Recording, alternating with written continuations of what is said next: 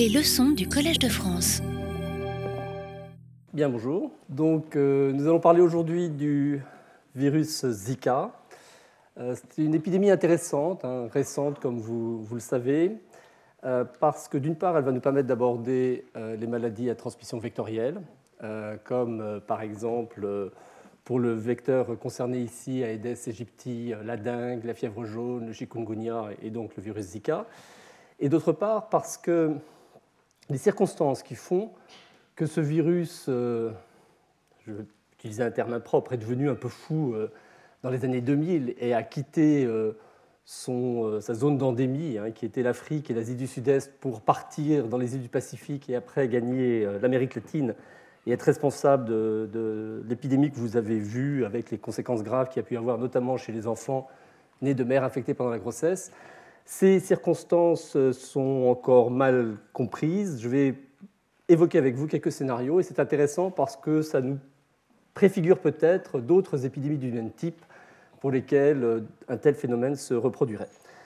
Mais pour commencer, on va partir euh, quelques années en arrière, 1947. On est en Ouganda, dans une forêt qui s'appelle la forêt euh, Zika, et c'est de là évidemment que vient le nom de la maladie, où des chercheurs de l'université Rockefeller étudiaient le cycle euh, du virus de la fièvre jaune, qui circulait entre des singes, des singes, singes rhesus macaques, comme celui que vous voyez ici, et des moustiques de la famille des Aedes. Hein. Et euh, pour euh, étudier ce cycle de la fièvre jaune, eh bien, en fait, les singes étaient postés sur des plateformes comme celles que vous voyez ici, euh, dans des cages en hauteur, à la cime des, arbres, et puis attendaient d'être piqués par des moustiques. Et quand ils avaient la fièvre, eh bien, ces singes étaient ramenés en TB, on leur prenait du sang et on regardait, isolait le virus de la fièvre jaune, et ça permettait de contribuer un peu à des calculs d'incidence et d'estimation du, cycle entre le moustique, euh, donc Aedes, et ces euh, singes euh, rhesus macaques. Mais voilà que le 18 avril 1947, un de ces singes qui a gardé le numéro 766, que vous reverrez d'ailleurs parce que la souche qui a été isolée ce jour-là est encore utilisée dans les expérimentations, eh bien, il fait de la fièvre, il en fait pendant 2-3 jours, on le ramène à Antébé, on prend son sang, on l'inocule dans le cerveau de souris, et quelques jours plus tard, ce n'est pas le virus de la fièvre jaune qui a été mis en évidence, mais un autre agent filtrable, transmissible, qui était le virus Zika. on doit cette découverte à Georges Dick avec Alexandre Haddo, que vous voyez ici. Et un an plus tard, toujours dans cette même forêt Zika, les mêmes équipes continuent de travailler sur ce qui pense être le cycle de la fièvre jaune. Et euh, cette fois-ci, c'est aux moustiques qui s'en prennent. Ils recueillent des moustiques Aedes, Aedes africanus. Ils en prennent euh, plusieurs dizaines. Ils les ramènent au laboratoire, ils les broient, ils inoculent euh, ce broyat dans le cerveau de souris. Et quelques jours plus tard, ils isolent, cette fois-ci encore, le virus Zika. Donc la boucle est bouclée. Ils ont démontré par ces deux expérimentations qu'il y avait un nouveau virus qu'on appelle Zika, qui circulait entre les primates, ici des macaques, et euh, des moustiques euh, de l'espèce Aedes africanus, hein, on est en forêt. Et comme euh, la dengue, par exemple, ou la fièvre jaune, vous avez ces cycles connus forestiers, sylvatiques, entre des, des, virus qui circulent, des moustiques aux primates. William Bearcroft, il apparaît ici sur cette diapositive parce qu'il a joué un rôle assez inattendu dans toute la, l'accumulation de savoir sur, sur le virus Zika, il s'est demandé est-ce que ce virus est pathogène pour l'homme? Et pour répondre à cette question, il a pris des broyats de cerveau de souris euh, inoculés avec le virus Zika et il se l'est inoculé dans l'avant-bras. Ce sont des choses que nous ne faisons plus aujourd'hui, hein, je tiens à le préciser. Ni nous, ni nos étudiants, ce n'est pas recommandé. Et, euh, et il attend quelques jours. Et au bout de quelques jours, il a effectivement un peu de fièvre, il a un petit peu mal à la tête, rien de plus. il a eu de la chance, c'était le virus Zika. Euh, même expérience avec d'autres euh, pathogènes aurait pu s'avérer beaucoup plus délétère, comme vous pouvez l'imaginer. Il a continué d'ailleurs, je pense que son amour pour la science n'avait pas de limite. Il a pris des boîtes qui contiennent des moustiques Aedes avec une fine membrane, il se les a appliquées sur l'avant-bras. Et puis, il a nourri comme ça sur son avant-bras ces moustiques Aedes pour voir s'ils allaient aspiré le, virus Zika. Et après, il a exposé des souris assez moustiques à Aedes engorgées, mais là, il ne s'est rien passé. Hein. Son expérience n'a pas été concluante.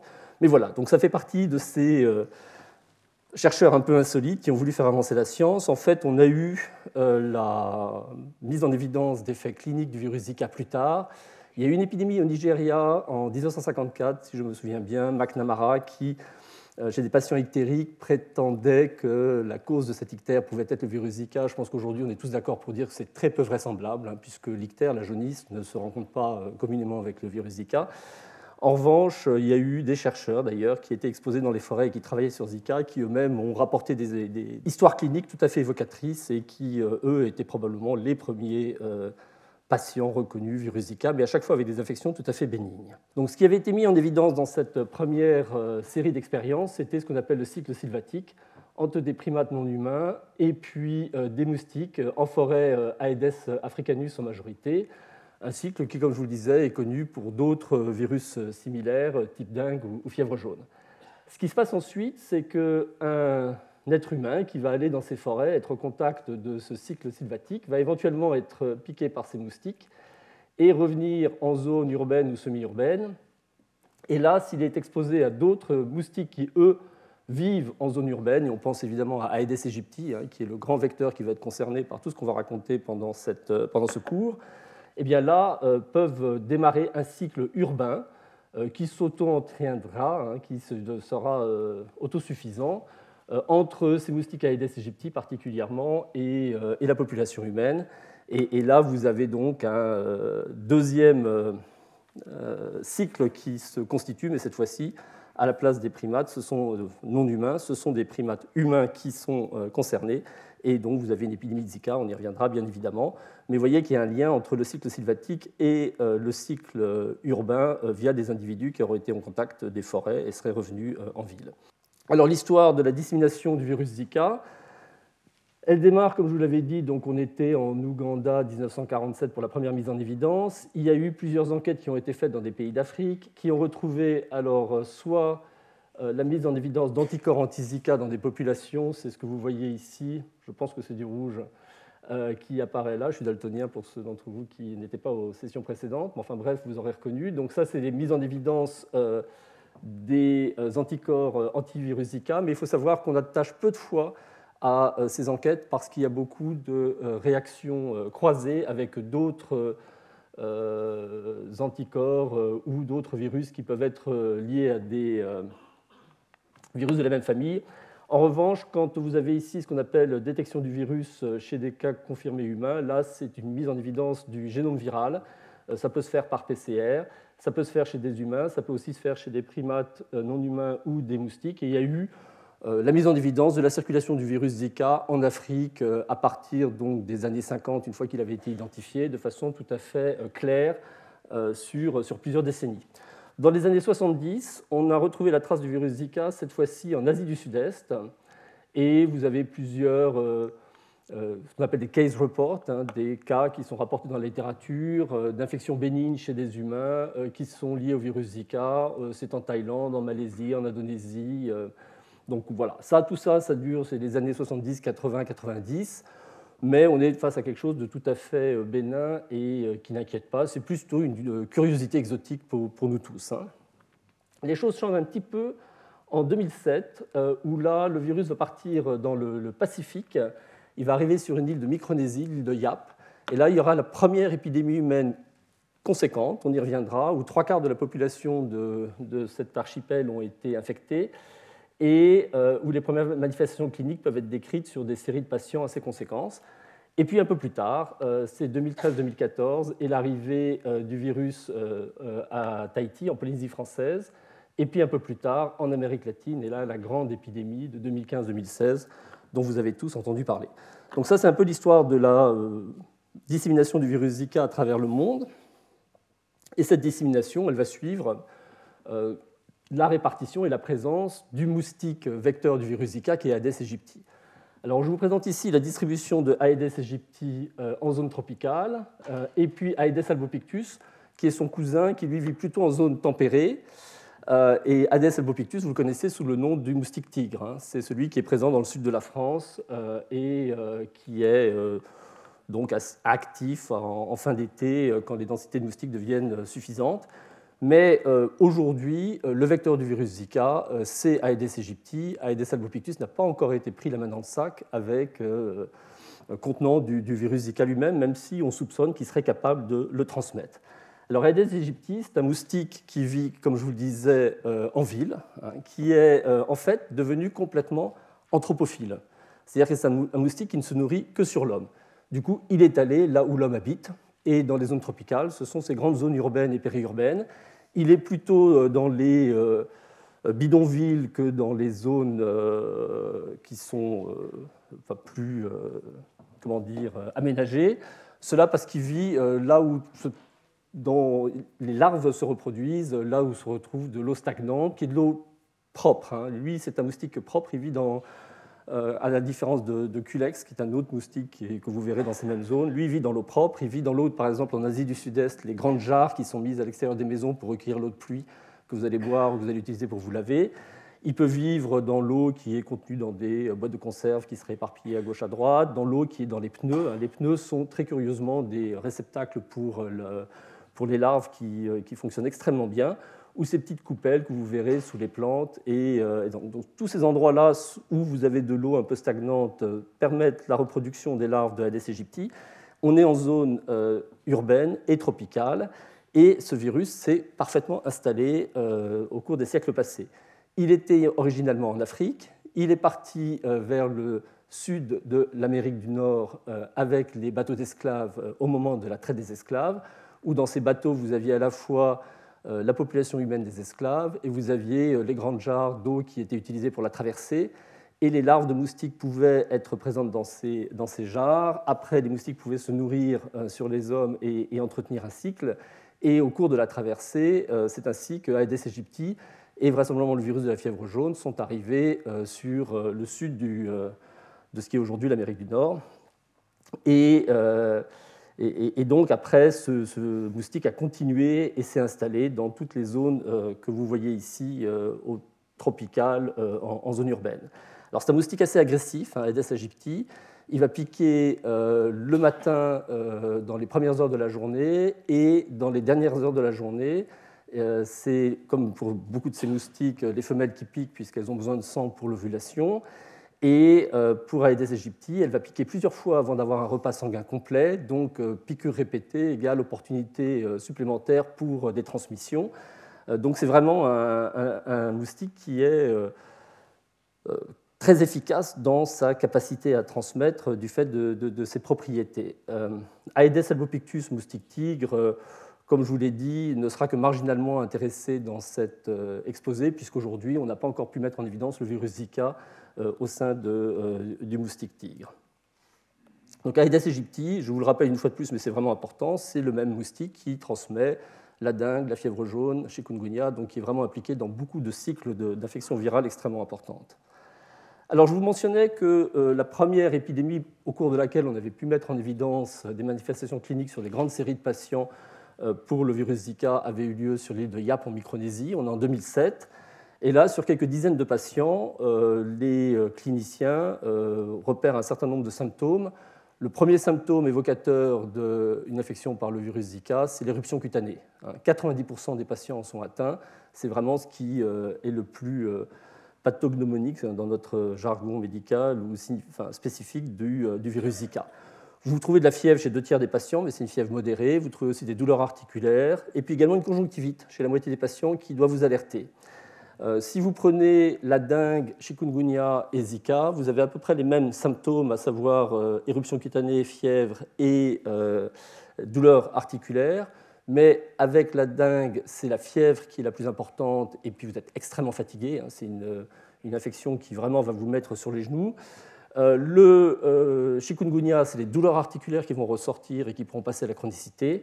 Pour le virus Zika, c'est plutôt la présence de cette éruption cutanée euh, et peut-être de conjonctivite qui doit vous alerter, mais on est devant une infection bénigne qui est résolutive en quelques jours et euh, qui, dans l'épidémie de Micronésie, n'avait posé absolument aucun problème.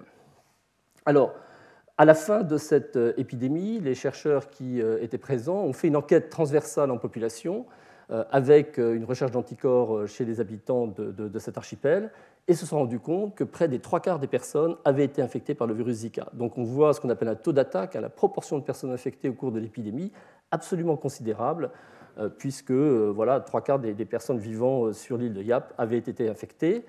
Et par comparaison avec les données cliniques dont ils disposaient pour un certain nombre de patients, ils ont pu déduire que la très grande majorité, 80% des formes, étaient asymptomatiques. Donc des gens qui avaient été infectés sans présenter aucun symptôme. Aujourd'hui, on pense que ce, taux est un peu élevé, hein, à la lumière de ce qu'on a appris dans les épidémies suivantes. Mais voilà, rappelez-vous, message de épidémie sur l'île de Yap en Micronésie, une infection avant tout bénigne, résolutive en quelques jours, dans la majorité des cas même aucun symptôme, et s'il y a des symptômes, vraiment très très peu de choses. L'épidémie de Polynésie française va nous permettre pour la première fois de voir des complications graves associées au virus Zika. Elle débute en octobre 2013. Il y avait en Polynésie française un réseau de généralistes, qui, une trentaine à peu près, qui euh, déclarent chaque semaine euh, les cas de fièvre euh, au bureau de veille sanitaire et ce pour la surveillance avant tout de la dengue, hein, qui est euh, en Polynésie française la grande arbovirose, hein, donc euh, arthropode-borne viruses, hein, virus transmis par des arthropodes, qui est la grande arbovirose euh, présente dans dans ces contrées. Donc, il voit en octobre 2013 le nombre de patients arrivés avec de la fièvre qui grimpe, comme vous le voyez ici, assez rapidement. Et il pense immédiatement à la dengue. Il se dit, ça y est, une épidémie de dengue est en train de débuter. Et puis, il teste pour la dengue et il ne retrouve rien. Alors, à l'Institut Louis Malardé, euh, qui, est, euh, qui, un laboratoire de virologie très performant euh, à Tahiti, il connaissait bien sûr très bien la dengue, mais il connaissait aussi d'autres virus susceptibles de donner des manifestations cliniques similaires. Et il pense immédiatement au virus Zika, puisqu'ils étaient au courant de l'épidémie qui avait eu lieu quelques années plus tôt dans l'île de Yap. Donc, il teste pour le virus Zika. Il se rend compte que les premiers cas sont positifs pour le virus Zika. On teste dans le sang avec une recherche donc, du génome viral circulant. Et euh, très vite, euh, ils ont donc la confirmation que vous avez une épidémie de Zika qui est en cours en Polynésie française et qui va donc se développer au cours de plusieurs semaines. Au début, les manifestations cliniques qui sont euh, rencontrées sont tout à fait similaires à celles qui avaient été vues sur l'île de Yap, donc quelque chose de très bénin, peu d'inquiétude, un peu de fièvre, des éruptions cutanées, éventuellement des conjonctivites, mais tout rentre dans l'ordre en quelques jours.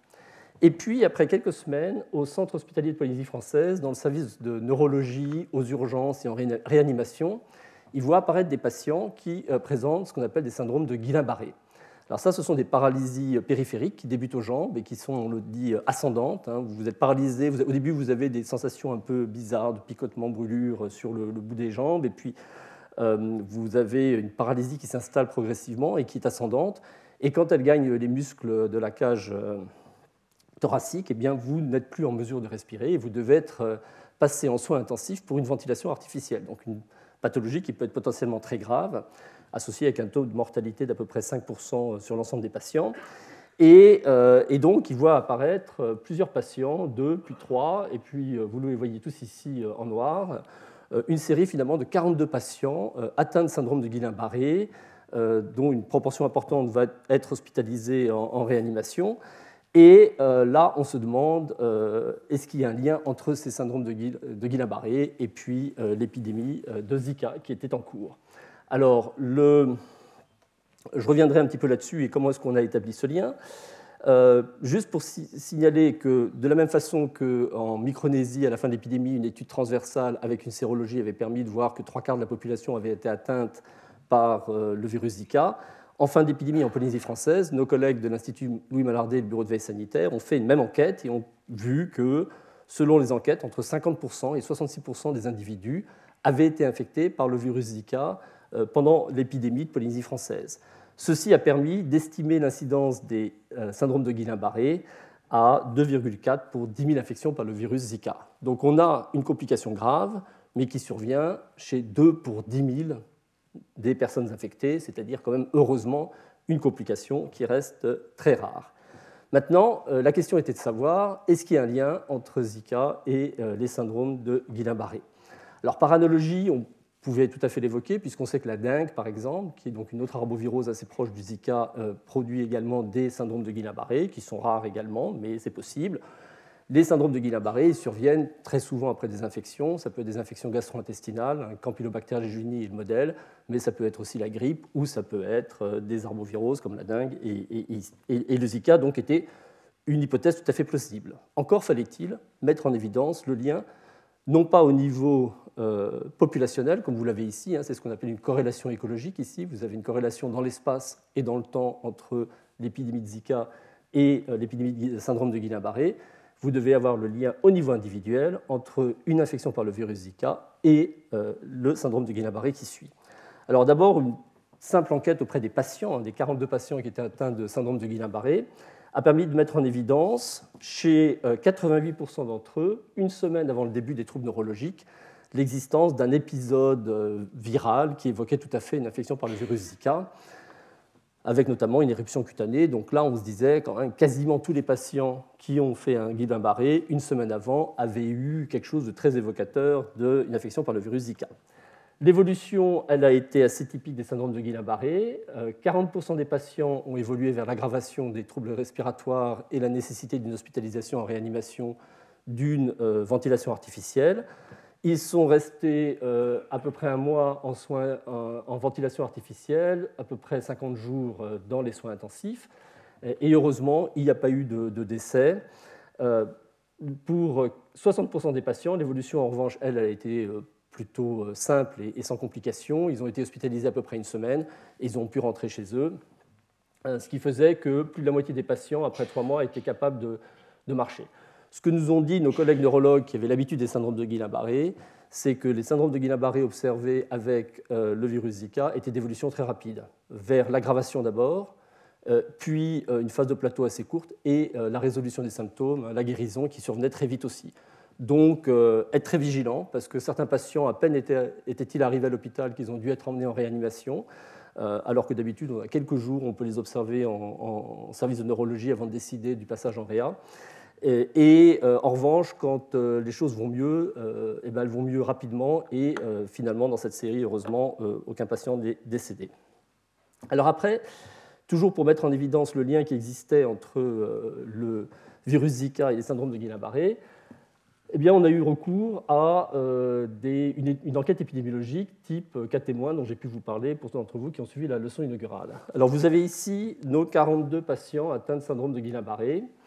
Et il s'agissait de mettre en évidence chez eux le virus ou euh, la réaction immunologique liée à la présence du virus, euh, qui était la détection d'anticorps.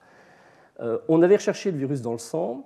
Malheureusement, le virus n'est présent que quelques jours, au moment où vous avez les symptômes cliniques, hein, où vous avez l'éruption cutanée, la fièvre, mais dans le sang, vous ne le retrouverez plus après quelques jours. Or, les symptômes neurologiques, comme je vous l'ai dit, surviennent avec un certain délai, hein. une semaine, un peu plus pour certains. Et au moment où on a recherché chez les patients qui arrivaient avec un syndrome de Guillain-Barré le virus dans le sang, on ne l'a pas trouvé. Ce qu'on ne savait pas à l'époque, c'est que si on avait recherché le virus dans les urines, on l'aurait probablement trouvé. Parce qu'il y a une excrétion également du virus dans les urines qui est plus prolongée que celle euh, qui a lieu dans le sang. Simplement, on n'avait pas cette information à l'époque, on n'a pas pensé à regarder, et du coup, on est passé à côté il ne nous restait plus finalement que les anticorps. Donc là, euh, il y a eu toute une batterie d'examens, et je passerai assez vite dessus. L'examen le plus euh, intéressant, le plus spécifique, c'est la séroneutralisation. Et on a retrouvé chez 100% des patients qui avaient eu un Guillain-Barré la présence d'anticorps anti-Zika par séroneutralisation, donc quelque chose de très spécifique, donc un argument très solide. Maintenant, on se souvenait de l'histoire de, YAP, où les trois quarts de la population avaient, eu, avaient été infectés. Et donc, pendant tout ce processus, on s'est dit, attention, si on retrouve les anticorps chez 90% euh, par exemple des personnes avec Guillain-Barré, est-ce que c'est plus qu'en population générale? Si à YAP, les trois quarts de la population avaient été infectés, est-ce que en Polynésie française, il ne pourrait pas y avoir 80-85% des gens infectés? Du coup, nos 90%, ils ne veulent pas dire grand-chose. Donc il nous faut une série de témoins pour nous dire, en population générale, quelle était la progression de l'épidémie et confirmer qu'il y avait une proportion plus importante de porteurs d'anticorps chez les patients qui avaient des Guillain-Barré par rapport à la population générale. Donc on a pris cette première série témoins, qu'on appelle la série témoin 1, où là on a sélectionné des patients qui consultaient euh, le même jour que ceux qui étaient arrivés avec un Guillain-Barré pour une infection non fébrile, qui avait le même âge, le même sexe, et qui venaient euh, de la même localité. Alors euh, au sens large, parce que la Polynésie française, c'est, je ne sais plus, des milliers d'îles. Donc on avait fait des regroupements d'îles et on a euh, considérer que voilà, si l'épidémie progressait, eh bien, ces îles seraient touchées à peu près en même temps pour avoir quelque chose d'assez homogène. Donc là, j'ai deux internes de santé publique de mon unité qui sont partis euh, travailler en Polynésie française et qui ont passé plusieurs mois à visiter toutes les îles de Polynésie française pour aller chercher les sujets témoins. Je peux vous dire qu'il y a pire comme travail, mais euh, à la fin, ils en avaient aussi un petit peu euh, voilà, par-dessus la tête de prendre le bateau, l'avion, le machin pour aller dans un archipel supplémentaire, recruter leurs témoins. Il n'empêche, dans cette série qui était représentative de la progression de l'épidémie en population générale, on a retrouvé des anticorps chez 56% euh, des individus, ce qui était différent des 100%. On avait donc la preuve que non seulement tous les sujets qui avaient eu un syndrome de Guillain-Barré avaient des anticorps anti-Zika, mais que cette proportion était supérieure à celle qu'on retrouvait en population générale. Et c'était la première fois qu'on créait le lien entre euh, ce virus Zika et les syndromes de Guillain-Barré. Ça paraît tout simple quand je le dis comme ça, mais si vous saviez les polémiques qu'il y a pu y avoir euh, et j'étais présent à plusieurs réunions de l'OMS où on discutait de ce lien possible, etc. Et ces chiffres ont pesé lourd dans la balance parce qu'on était les premiers à dire attention, euh, on retrouve systématiquement les anticorps et c'est plus que ce que vous retrouverez en population générale avec un groupe témoin bien choisi. La deuxième question qui s'était posée était est-ce que euh, les syndromes de Guillain-Barré, donc ces complications, ne survenaient pas chez des patients qui auraient été auparavant infectés par le virus de la dengue? Alors Pourquoi on se pose cette question? C'est que le virus de la dengue a quatre sérotypes différents et on sait pour le virus de la dengue que ce n'est pas la première infection qui est dangereuse, mais la deuxième, par un phénomène qu'on appelle un phénomène d'anticorps facilitants, qui sont des réactions immunologiques euh, particulières lors d'une deuxième infection par un autre sérotype de la dengue, où là, vous pouvez avoir les formes, notamment les formes hémorragiques de la dengue. Et donc, par analogie, on se disait, attention, le virus Zika ressemble beaucoup au virus de la dengue. Est-ce que chez des gens qui avaient déjà eu une dengue, une infection par le virus Zika ne pourrait pas produire cette production d'anticorps facilitants et s'accompagner de complications neurologiques, etc. Donc le défi ici était de montrer est-ce qu'il y a eu plus de dingue antérieure chez les gens qui avaient des syndromes de Guillain-Barré quand ils font une infection par le virus Zika, comparé à des gens qui font une infection par le virus Zika sans complications neurologiques. Là, on reprend une série de témoins. Donc c'est la série que vous avez ici, où on avait euh, des sujets qui avaient une infection aiguë par le virus Zika, pas de complications neurologiques, et on a comparé la proportion de euh, portage d'anticorps antidingue chez ceux qui ont fait des syndromes de Guillain-Barré après un Zika et chez ceux qui n'ont pas eu de complications neurologiques après euh, une infection par le virus Zika. Et on n'a pas trouvé de différence entre les deux groupes. Donc dans cette étude, on n'avait pas d'argument pour dire qu'une dingue antérieure pouvait précipiter un syndrome de Guillain-Barré si vous faisiez une infection par le virus Zika.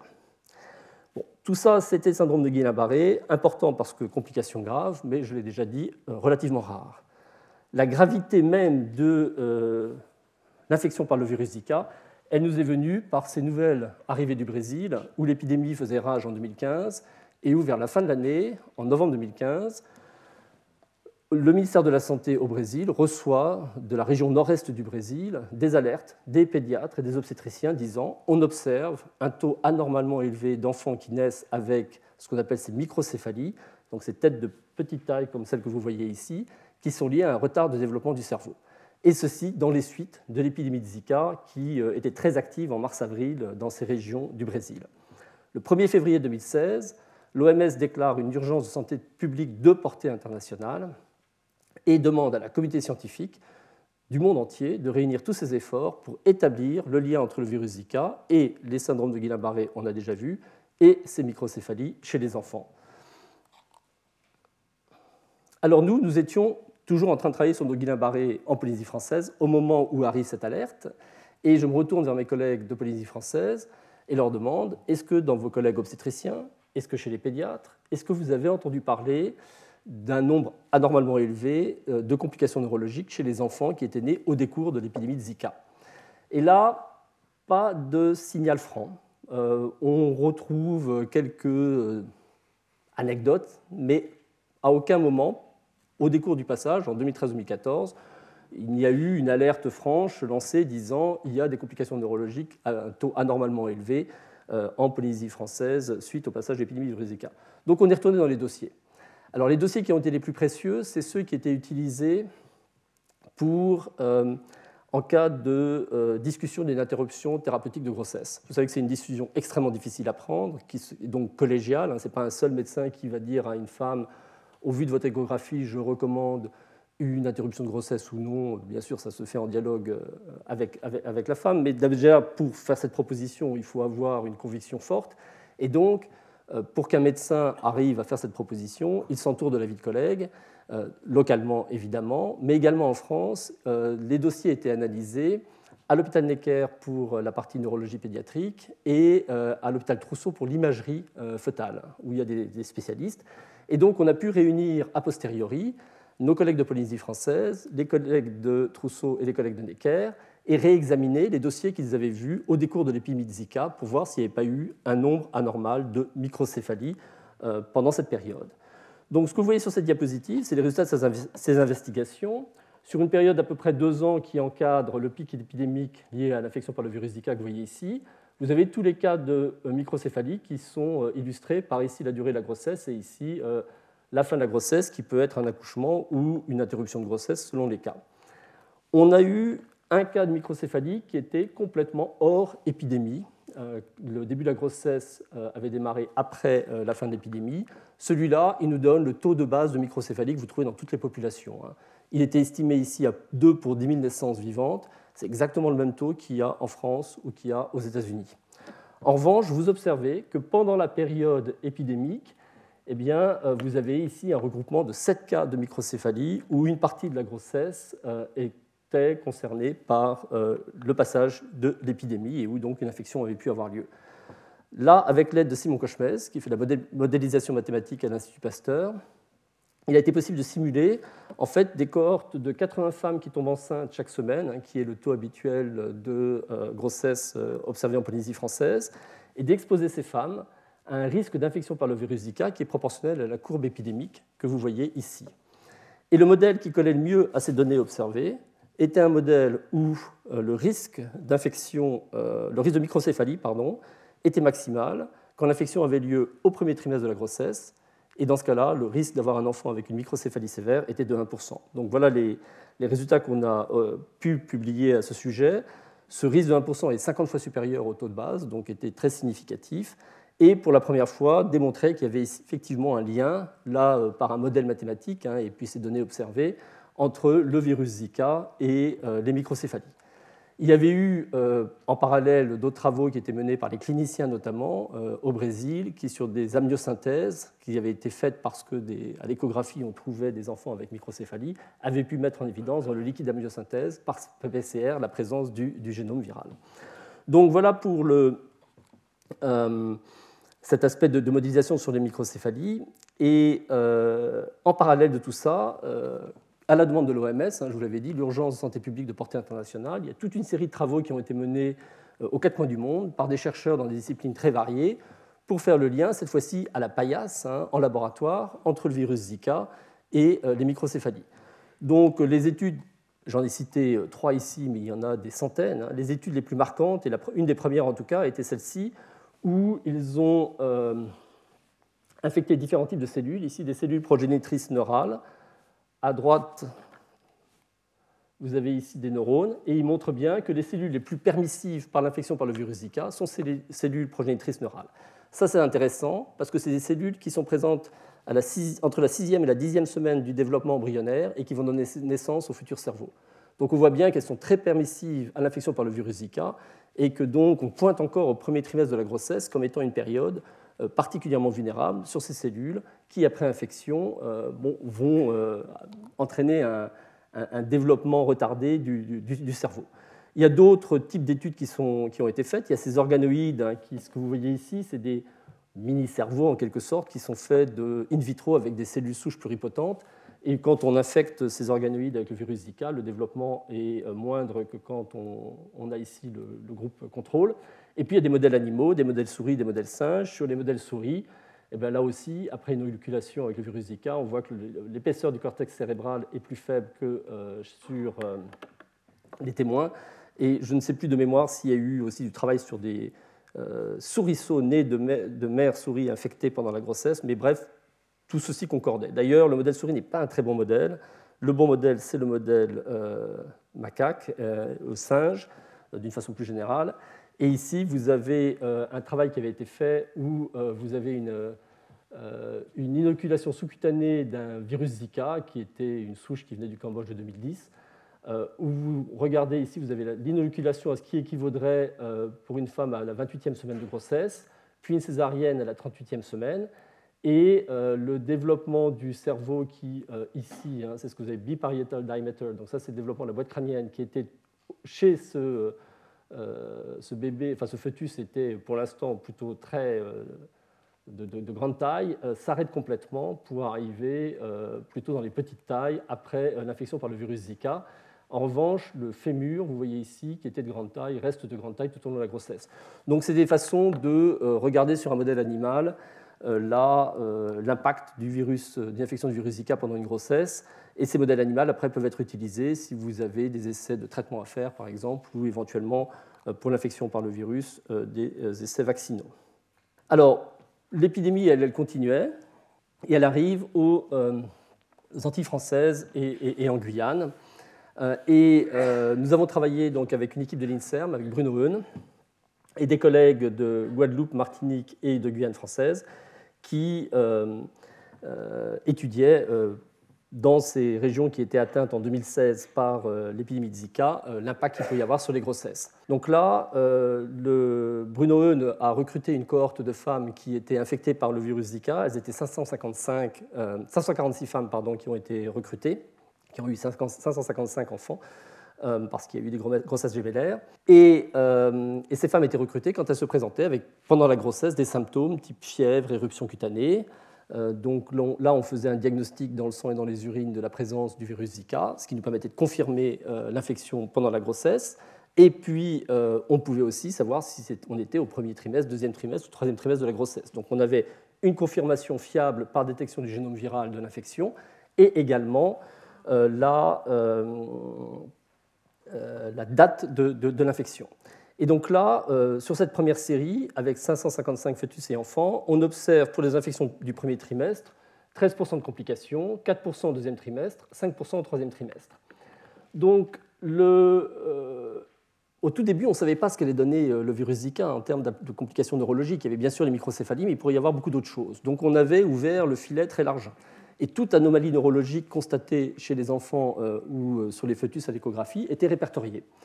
Il y avait donc ce qu'on appelle des formes sévères et des formes limitées. Les formes sévères, ça allait être par exemple des microcéphalies très importantes, hein, moins 3 écartis par rapport à la taille attendue. Et puisque vous avez ici sur des scanners des calcifications corticales, sous-corticales importantes, des ventriculomégalies, tout ce qu'on regroupe sur le nom de syndrome congénital lié au virus Zika. Et puis il y avait d'autres choses qui étaient des anomalies neurologiques, mais beaucoup plus mineures. Ça peut être des microcéphalies, mais très modérées, qu'on avait répertoriées parce qu'on ne savait pas à quoi s'attendre. Mais comme vous l'avez compris, en épidémiologie, on a ces euh, fameux groupes témoins qui euh, sont toujours ici euh, pour comparaison.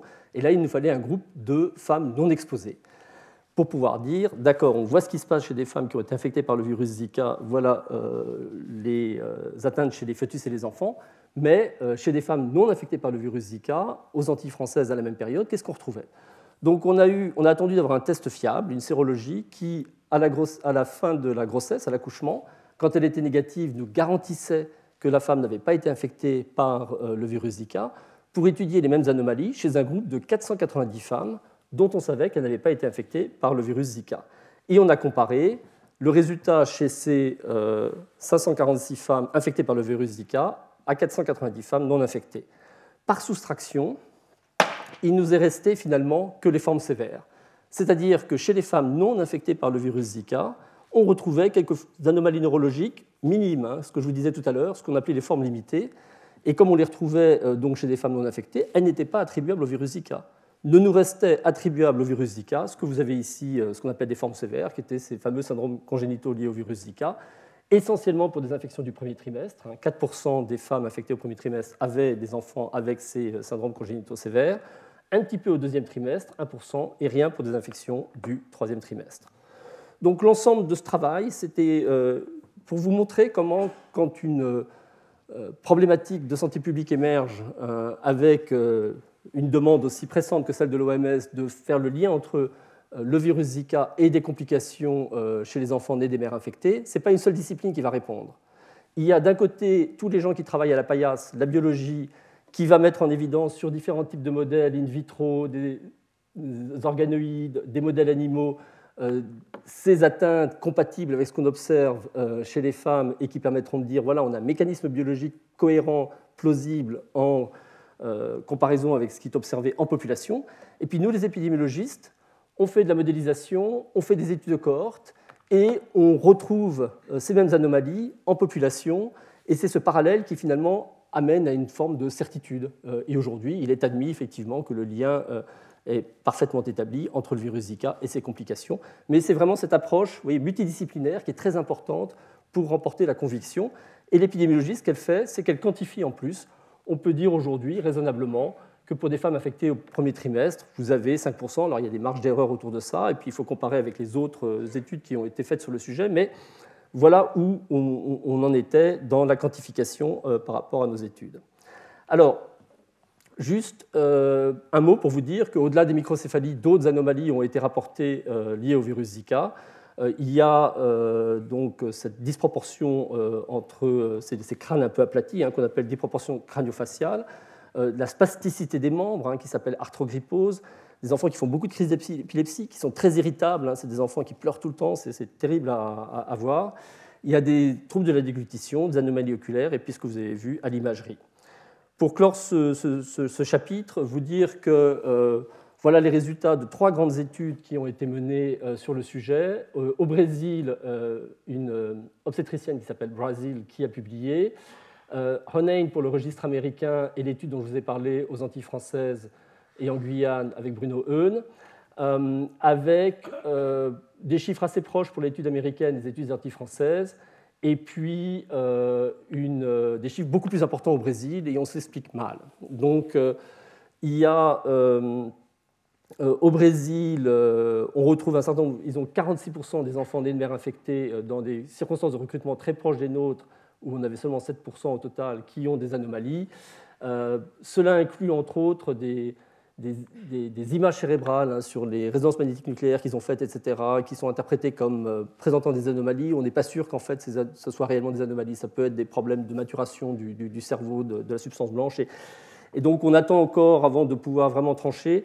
Euh, deux possibilités ici. Soit il s'est passé quelque chose de très particulier au nord-est du Brésil avec un taux de complication beaucoup plus élevé, un cofacteur qui agirait en même temps, mais il n'a pas été identifié. Il y a beaucoup de travaux qui sont en cours et encore la semaine dernière publiés qui ne permettaient pas de mettre en évidence. Soit il y a vraiment des différences d'interprétation de la symptomatologie clinique, de l'imagerie qui permettent d'expliquer ces discordances.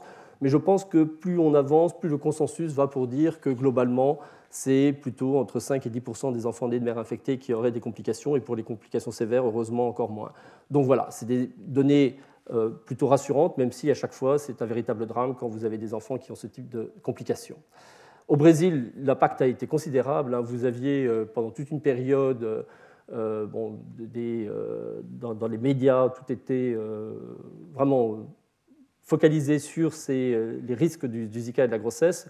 Je me souviens d'un témoignage assez bouleversant de, jeunes femmes qui euh, disaient euh, comment c'est vrai qu'annoncer une grossesse à ses parents, c'est probablement le plus beau jour de sa vie, et que là, elles arrivaient pour dire je suis enceinte en plein milieu épidémie de Zika, et qu'elles étaient à la fois extrêmement anxieuses, voire honteuses, hein, parce qu'elles étaient tombées enceintes en plein milieu d'une épidémie, avec les risques que ça pouvait comporter.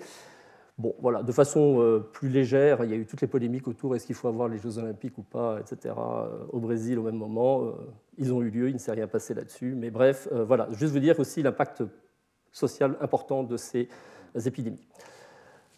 Alors, on va passer maintenant sur deux,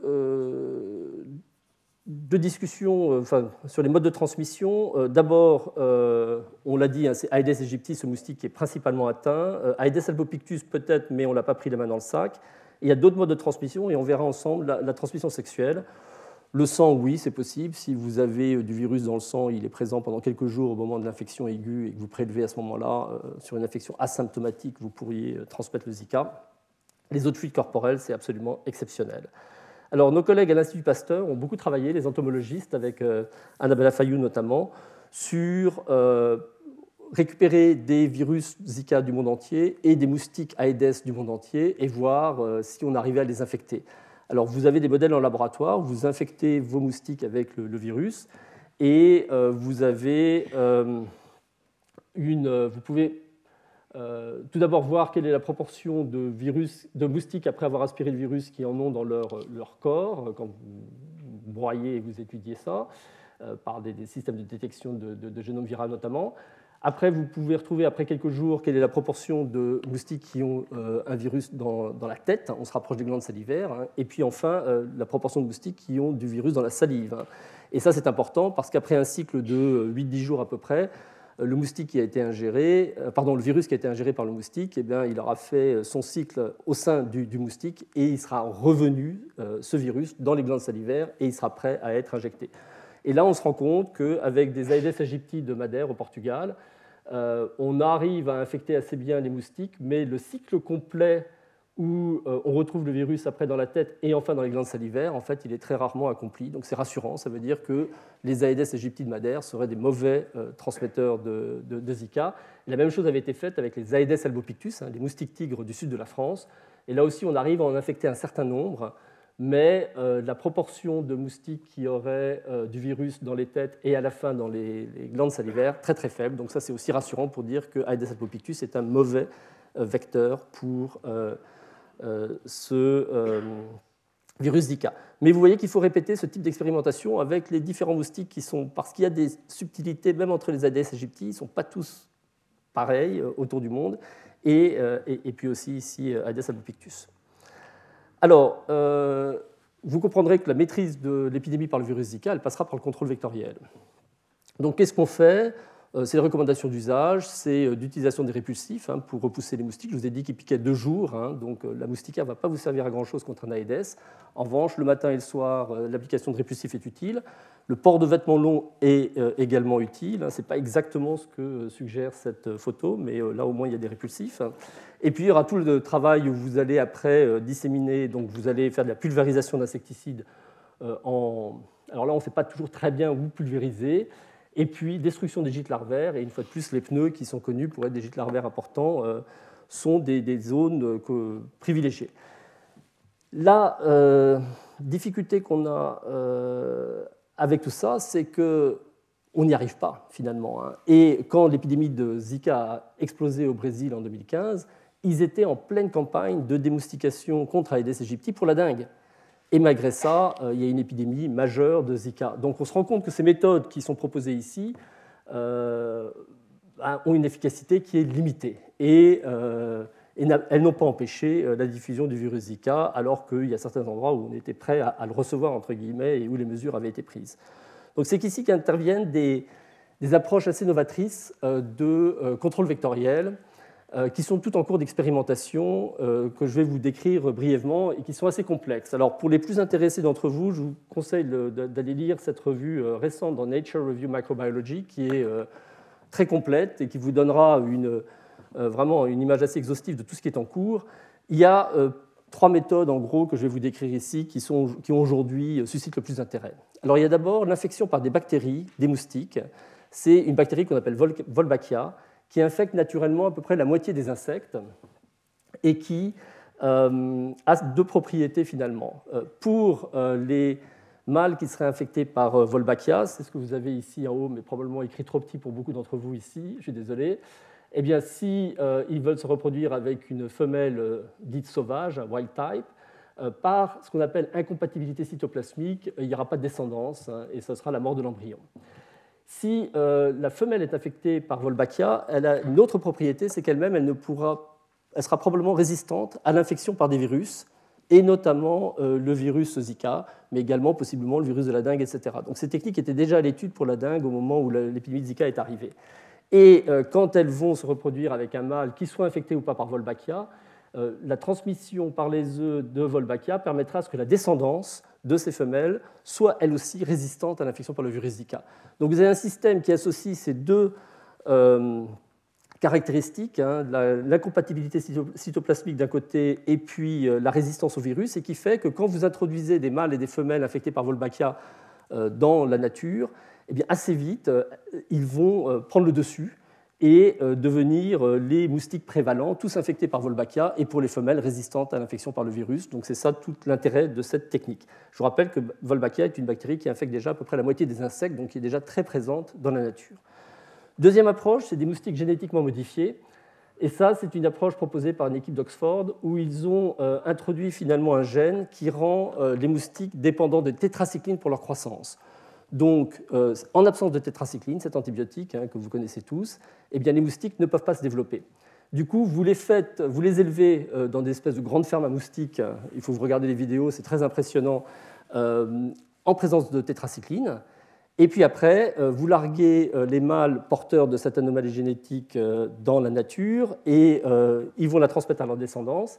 Et comme ils seront en absence de tétracycline dans la nature, eh bien, les larves donc, de la descendance de ces mâles qui ont été génétiquement modifiés ne vont pas survivre et vous avez une extinction. Simplement, vous devez en permanence renflouer euh, votre population de euh, nouveaux mâles euh, génétiquement modifiés parce que votre population arrive immédiatement à l'extinction. La troisième technique, c'est ce qu'on appelle le forçage génétique ou gene drive, qui est une technique qui associe à la fois une modification génétique, ici une altération d'un gène de compétence vectorielle, et puis une technique dont vous avez peut-être entendu parler, les ciseaux moléculaires, Cas9, des endonucléases, qui, guidées par un ARN, permettent de faire une cassure sur le chromosome homologue et par recombinaison homologue, eh bien, vous allez sur le deuxième chromosome reproduire exactement euh, ce que vous avez sur le premier chromosome avec la même altération euh, de la compétence vectorielle. Et du coup, vous vous retrouvez avec un système où euh, ce n'est plus les lois madéliennes qui, régissent la, transmission des, gènes, mais par force génétique, toute la descendance va être atteinte puisque vous avez des formations d'homozygotes pour le même gène d'altération de compétence vectorielle. Donc un système qui va se propager extrêmement rapidement en population, c'est ce qu'on appelle le forçage génétique, gene drive, mais qui fait un petit peu peur parce que vous n'avez aucun moyen de l'arrêter. Si euh, le gène que vous avez modifié avait d'autres propriétés que celles que vous aviez au départ, qui ici était une altération de la compétence vectorielle, et que ces autres propriétés avaient un impact euh, sur la nature plus général, ben, une fois que vous avez lancé l'expérimentation, vous ne pouvez plus l'arrêter. Donc aujourd'hui, ces techniques sont à la fois vues comme extrêmement prometteuses, parce que très peu d'individus modifiés dans la nature permettraient de remplacer toute la population euh, avec une modification génétique qui vous, euh, qui vous intéresse. Mais une fois que c'est lancé, plus moyen d'arrêter. Et donc il y a pour l'instant une forme de moratoire sur, ces, sur les essais en, nature. Hein, sur le terrain de ce type d'approche parce qu'on on se dit comment va-t-on faire? Avec l'approche de modification proposée par euh, l'équipe d'Oxford, euh, la mutation elle est létale, donc elle ne va pas se transmettre au-delà. Hein. Si vous n'avez pas de tétracycline dans la nature, euh, votre moustique il ne va pas survivre, donc le système est contrôlé. Là, il l'est plus, mais potentiellement extrêmement puissant. Alors quand vous comparez toutes ces techniques, celle qui semble la plus intéressante aujourd'hui, c'est Volbachia, parce que naturelle, entre guillemets, la moitié des insectes sont déjà infectés permettrait effectivement une résistance contre l'infection par les virus, que quelques, un largage de euh, quantité euh, raisonnable de moustiques euh, infectés par Wolbachia, des mâles et des femelles, permettrait une propagation de l'ensemble de, ces Wolbachia sur l'ensemble de, la population des moustiques de la région, et donc un coût relativement raisonnable. Les techniques que je vous ai données donc de forçage génétique, aujourd'hui, il vous suffit de très peu d'individus largués dans la nature pour euh, remplacer, mais on ne contrôle pas le phénomène et aujourd'hui, il y a un moratoire, on attend avant de se lancer dans des essais plus, plus loin.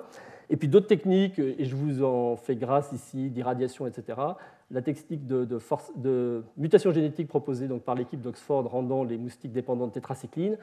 Le gros inconvénient, c'est que vous devez larguer de grandes quantités de mâles euh, dans la nature pour euh, déjà avoir un impact, mais surtout vous devez renouveler ce largage tous les ans.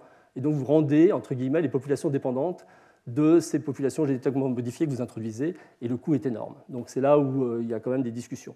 Alors, il y a un conflit d'intérêts qui n'est pas signalé quand même dans la revue et que je trouve intéressant, c'est que euh, les deux auteurs, c'est Flores et Scott O'Neill. Scott O'Neill, c'est celui qui a développé toute la technique Wolbachia. Donc, euh, j'ai regardé la fin du papier. Ils disent bien qu'ils sont membres de programme de l'OMS sur les moustiques, etc. Mais on ne voit pas clairement que Scott O'Neill a un petit biais en faveur de la technique qu'il développe. En revanche, a vraiment un papier aujourd'hui que j'ai trouvé le plus complet sur le, sur le sujet et, euh, dont je vous recommande la lecture. Euh, les premiers résultats, Volbachia a eu des essais en, Australie qui montrent qu'on arrive à, euh, une fois qu'on l'a introduit en population, bah, assez rapidement, 90% de la population des moustiques sont infectés par Volbachia et ça se maintient sur plusieurs années. Euh, il y a des essais en cours en Brésil, Colombie, Indonésie, qui sont des essais randomisés en cluster. Donc il y a des régions où on a largué ces, insectes infectés par Wolbachia et d'autres pas. Et là, ce qu'on regarde, ce n'est pas simplement si tous les insectes sont après infectés par Wolbachia dans les régions où on les a largués, mais aussi s'il y a eu une baisse de l'incidence de la dengue, du Zika, etc. Donc on s'intéresse cette fois-ci à l'impact sur la santé humaine. Et c'est ça qui rend ces essais très intéressants. Et l'Indonésie va donner ses premiers résultats fin 2019.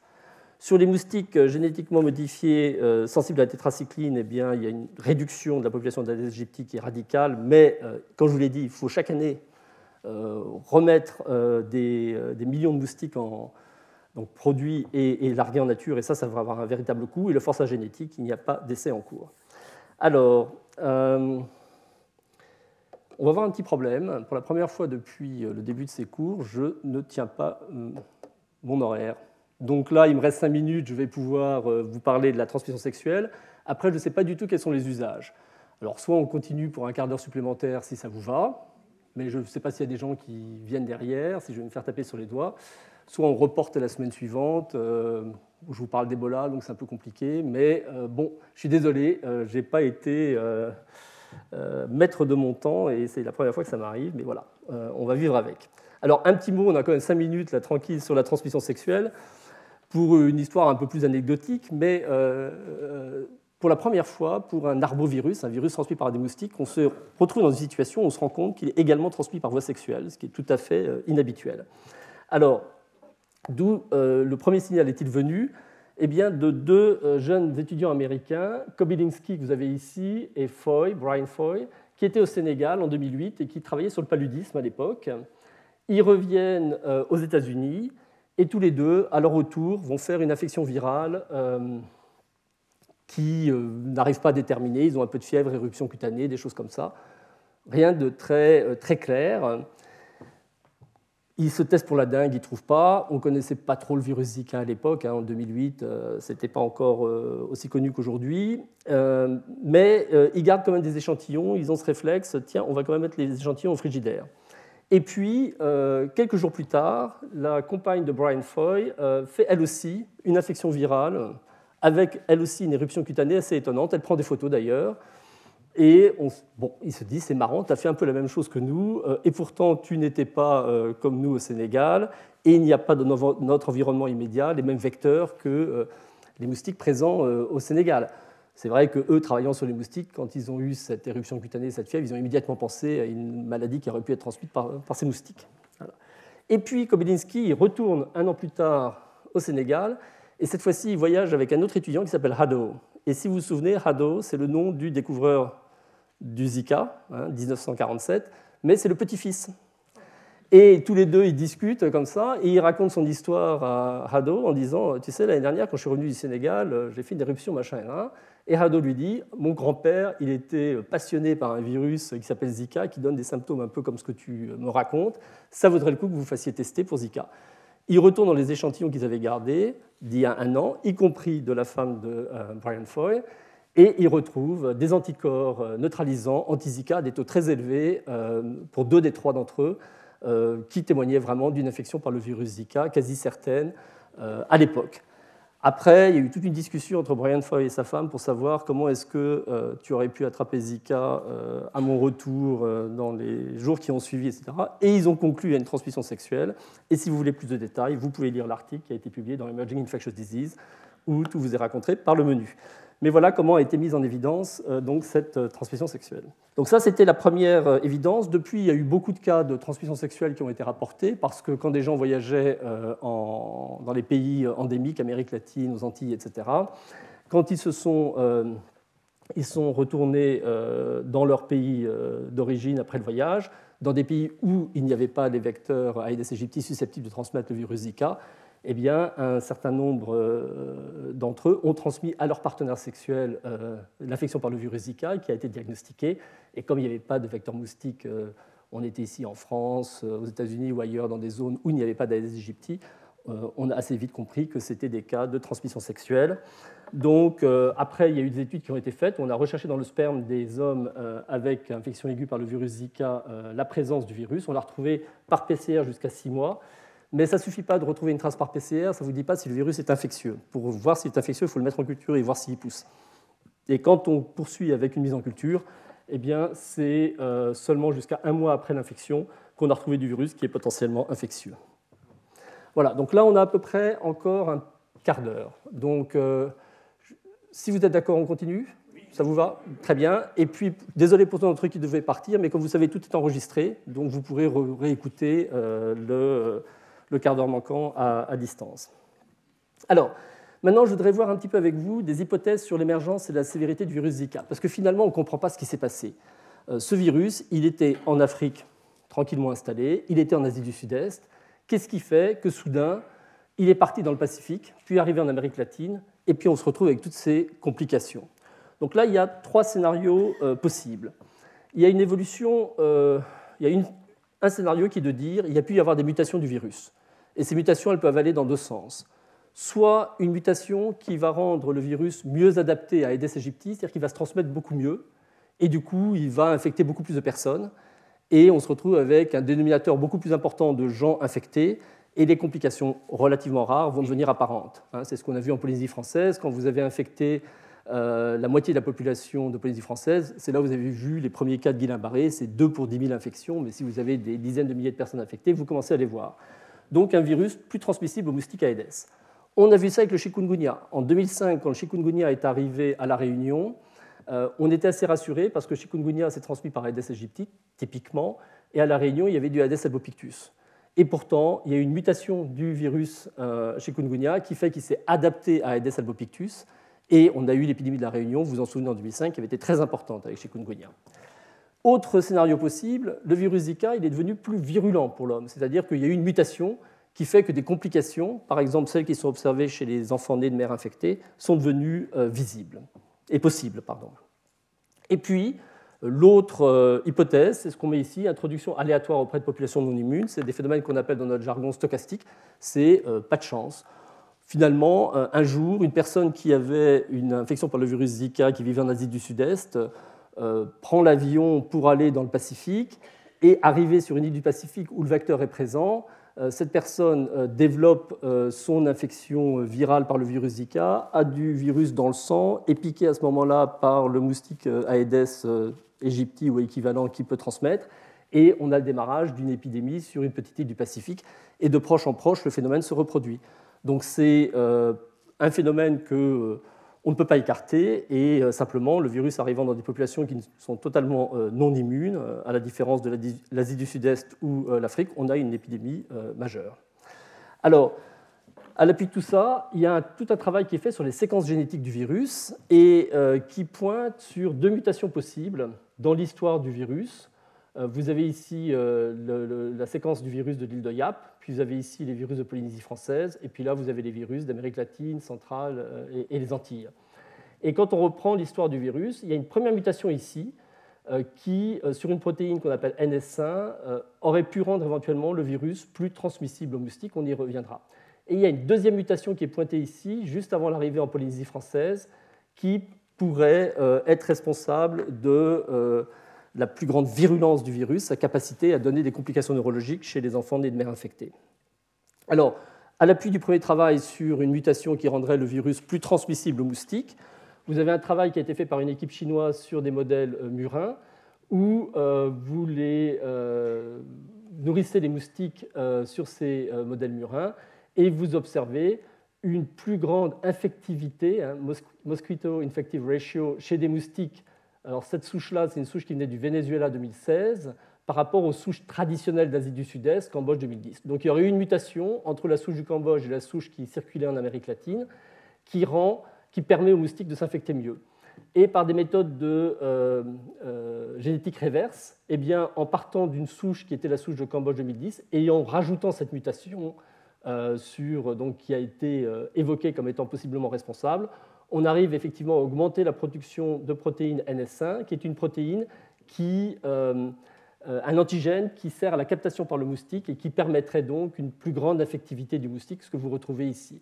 Donc ça, c'était une des hypothèses, hein, une mutation qui rend finalement le virus plus transmissible au moustique. Les équipes d'entomologistes qui ont voulu répéter ce travail, qui a été publié dans Nature, donc un journal extrêmement connu, euh, les quatre grandes équipes d'entomologistes que je connais qui font des modèles qui ont essayé de répéter n'ont pas réussi à le répéter. Donc il y a quand même un petit, euh, voilà, dans la communauté scientifique aujourd'hui, un petit doute sur euh, est-ce que ces résultats sont vraiment crédibles? Deuxième travail qui a été fait, c'était un travail sur mutation du virus qui l'aurait rendu plus virulent, qui ferait que les, pour les enfants ici, nés de mères infectées, eh bien, ils développeraient des complications neurologiques, ce qui n'était pas le cas jusqu'à présent. Donc là, vous avez une autre mutation qui est impliquée. Vous avez ici la souche euh, asiatique euh, Cambodgia 2010, on sait qu'il circule en Asie du Sud-Est, et là, les taux de survie après infection euh, chez des souris, vous voyez qu'elles survivent assez bien, puisqu'il y a 80% qui survivent à 25 jours quand elles sont infectées par la souche asiatique. Et puis là, vous avez les souches, alors ça c'est Venezuela, ça c'est probablement les îles Samoa, ça c'est Martinique, et vous voyez que les souris infectées par ces souches-là vont mourir plus vite, qu'elles ont des diamètres du cerveau plus petits, une épaisseur corticale plus faible, etc. etc.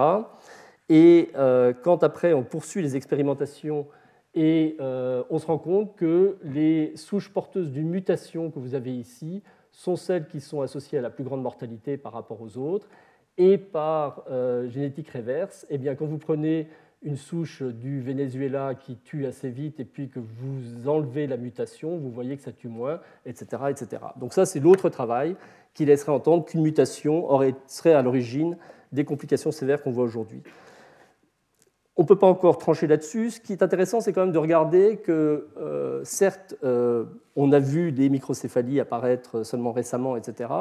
Mais euh, maintenant qu'on connaît l'existence du virus Zika et qu'on retourne un peu en arrière, on retrouve des traces d'enfants nés avec microcéphalie pour des suites de ce qui était très vraisemblablement des infections par le virus Zika, y compris avant les épidémies récentes et les mutations possibles telles qu'elles ont été décrites. Notamment au Cambodge, en 2009-2010, il y a deux expatriés qui travaillaient pour des organisations humanitaires qui, alors qu'elles étaient enceintes, ont fait des éruptions cutanées pendant la grossesse et qui ont eu des enfants qui étaient nés avec des microcéphalies. À l'époque, on ne savait pas du tout à quoi étaient dues ces microcéphalies. Mais avec l'épidémie du virus Zika, ces femmes et leurs pédiatres ont, pensé à un virus Zika. On les a testés euh, dix ans plus tard pour la présence d'anticorps anti-Zika et on a retrouvé euh, des taux d'anticorps élevés. Donc on se rend compte que ces femmes avaient très vraisemblablement, au Cambodge, déjà en 2009-2010, été infectées par le virus Zika et avait eu des enfants avec microcéphalie. C'était simplement passé inaperçu. Euh, et voilà, donc ça c'est une chose. L'autre, c'est qu'en Thaïlande, récemment, euh, une femme avec une éruption cutanée 9 semaines de grossesse, un fluide amniotique positif par PCR, interruption de grossesse, une microcéphalie, et la souche a été séquencée, il n'y avait pas cette fameuse mutation. Donc on a quelques contre-exemples qui nous laissent entendre que cette histoire-là n'est peut-être pas euh, aussi claire qu'elle semble. Mais bon, euh, on continue à travailler là-dessus. Nous sommes, nous, en train de travailler sur une épidémie au Vietnam qui a eu lieu en 2016, euh, où là, il y a eu un nombre important de femmes enceintes qui ont été infectées. Et on va voir si on retrouve, d'une part, les mêmes complications et d'autre part, séquencer les souches pour savoir si la mutation est présente ou non. Alors, je terminerai avec quelques mots sur la dissémination future du, virus. les questions qui se posent aujourd'hui, c'est euh, est-ce que cette épidémie va continuer finalement hein? Alors, ce dont on s'est rendu compte, c'est qu'il y a eu euh, euh, ce qu'on appelle des taux d'attaque extrêmement importants dans les populations touchées. Hein. Vous avez vu que dans l'île de Yap, 75% des gens ont été infectés. En Polynésie française, c'est 50%. Aux Antilles, on a pu faire ces estimations, c'est encore 50% des gens qui sont infectés.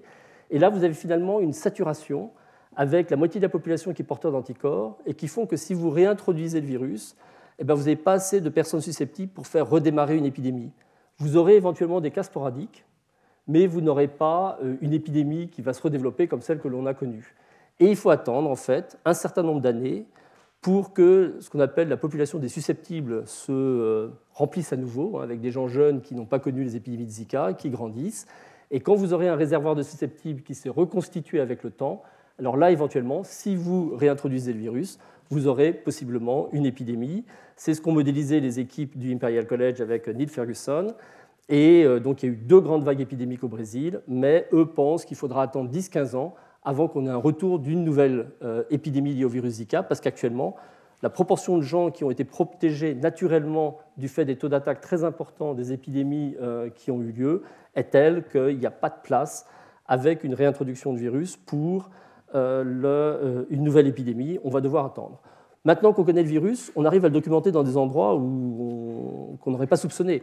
Il y a eu en 2016 à Singapour une épidémie euh, qui euh, touchait un quartier de Singapour, qui a été identifiée comme étant liée au virus Zika. euh, il y a cinq ans, on aurait dit c'est la dingue. Ils ont tout le temps de la dingue à Singapour, voilà, c'était négatif, mais ils n'auraient jamais. Il y a certainement eu ces épidémies auparavant, et simplement elles n'avaient pas été reconnues comme telles. Et je pense que voilà, il y a des zones où le virus circulait de façon assez endémique en, Afrique et en Asie du Sud-Est, et où quand il y avait des petites épidémies sporadiques, elles n'étaient pas reconnues. Les grandes épidémies, on vient de les voir passer, et maintenant il faudra attendre pas mal de temps avant qu'une nouvelle grande épidémie ait lieu. Et euh, c'est tout le problème de euh, développement vaccinal. C'est qu'entre-temps, il y a eu toute une recherche qui a été menée, d'une part pour des traitements qu'on pourrait administrer, mais ça c'est difficile parce qu'on pense à des traitements administrés à des femmes enceintes qui doivent euh, être extrêmement rapides d'action pour prévenir la survenue de microcéphalie, puis on n'aime pas donner des traitements à des femmes enceintes avec la possibilité d'anomalies congénitales derrière, liées à la maladie, mais liées au traitement aussi. Donc il y a eu très peu d'engouement pour la recherche de traitement finalement. En revanche, le vaccin, il y a eu des recherches qui ont été faites. Et là, je vous présente des papiers d'un des candidats vaccins par rapport à une trentaine qui ont été proposés au début. Et je pense qu'il n'y en a plus que quelques-uns hein, maintenant qui sont dans la course parce que l'intérêt affaibli. Mais c'est un vaccin qui, ici, vous le voyez, empêchait euh, la présence de virus dans tous les compartiments testés, le plasma, les urines, les liquides céphalorachidiens, etc., euh, par rapport à euh, des singes témoins qui ont été inoculés avec ce vaccin, avec une souche qui circulait au Brésil. Donc on a des vaccins maintenant qui ont passé les phases de l'animal, les phases 1, il y en a quelques-uns en phase 2. Donc la phase 1, on s'assure qu'ils n'ont pas d'effet indésirable. La phase 2, on regarde s'ils produisent des anticorps, une immunité cellulaire éventuellement protectrice. Tout le problème, c'est que pour savoir si le vaccin marche vraiment, vous devez avoir ce qu'on appelle la phase 3, l'épidémie. Enfin, plutôt, vous devez faire la phase 3 qui est en période épidémique, est-ce que ce vaccin protège? Mais pour le tester en période épidémique, vous faites l'essai randomisé vaccin contre placebo euh, et vous regardez euh, la proportion d'infectés euh, chez les vaccinés et chez les placebos, bah, vous devez avoir une épidémie. Or là, il n'y a plus de perspective d'épidémie avant 10-15 ans. Donc on aura énormément de mal à savoir pour ces candidats vaccins qui sont arrivés maintenant à, proche de, leur utilisation en population humaine pour une phase 3, on aura énormément de mal à les tester et je serais bien incapable de vous dire si on disposera d'un vaccin contre le virus Zika à moyen terme parce que simplement on va pour l'instant pas être en mesure de les tester. Voilà un peu tout ce que je vais vous raconter sur le virus Zika. Je suis désolé d'avoir été un petit peu long et je vous remercie pour votre attention. On se retrouve la semaine prochaine pour le virus Ebola. Retrouvez tous les contenus du Collège de France sur www.colège-2-france.fr.